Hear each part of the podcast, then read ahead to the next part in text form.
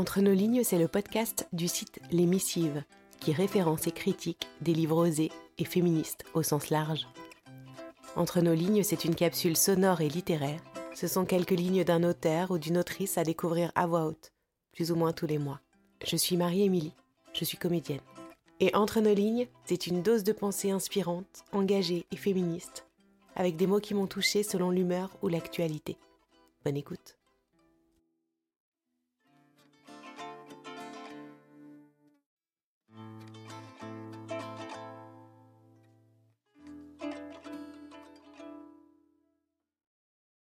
Au premier mot qu'elle prononça, un grand silence se fit.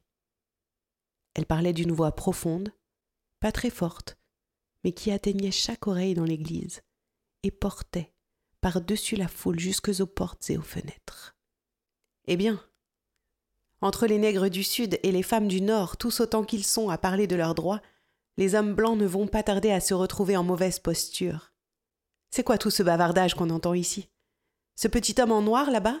Dit qu'une femme a besoin qu'on l'aide à monter en voiture et qu'il faut la soulever pour sauter les flaques et qu'il faut lui offrir la meilleure place partout Personne ne m'aide jamais à monter en voiture ou à sauter les flaques, et personne ne m'offre jamais une quelconque meilleure place. Se dressant de toute sa hauteur, sa voix grondant comme le tonnerre, elle demanda. Et ne suis-je pas une femme? Regardez-moi, regardez mon bras. Elle dénuda son bras droit jusqu'à l'épaule, montrant sa remarquable puissance musculaire. J'ai labouré et planté et mis en gerbe dans des granges, et aucun homme ne pouvait me surpasser. Et ne suis-je pas une femme? J'ai porté treize enfants, et j'ai vu la plupart vendus en esclavage, et quand j'ai pleuré d'une douleur de mère, personne à part Jésus ne m'a entendu. Et ne suis-je pas une femme?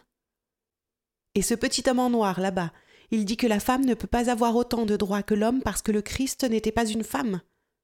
Mais d'où est sorti votre Christ? Le tonnerre n'aurait pas mieux fait taire cette foule que ces paroles profondes et merveilleuses, qu'elle prononçait les bras tendus et les yeux enflammés. Élevant encore la voix, elle répéta D'où est sorti votre Christ? De Dieu et d'une femme. L'homme n'a aucune part là-dedans. Comme elle avait bien mouché le petit homme. Et se tournant vers un autre contradicteur encore, elle prit la défense de notre mère, Ève. Je ne peux pas répéter tout ce qu'elle trouva à dire. C'était pointu, plein d'esprit et solennel, suscitant quasiment à chaque phrase des salves d'applaudissements. Et elle termina en disant que si la première femme que Dieu avait créée était assez forte pour mettre à elle seule le monde sans dessus-dessous, toutes celles-ci ensemble, et elle nous enveloppa du regard, devraient arriver à le retourner encore pour le remettre sur ses pieds. Et à présent qu'elle le demande, les hommes seraient bien avisés de les laisser faire. Merci d'avoir tendu vos oreilles. Si cette écoute vous a plu, n'hésitez pas à m'écrire, à soutenir en commentant dans vos applis de podcast et en partageant sur les réseaux sociaux c'est comme ça que ça marche, et à vous abonner pour être notifié de la sortie d'un nouvel épisode. Et surtout, n'hésitez pas à m'envoyer vos coups de cœur littéraires et féministes. À bientôt!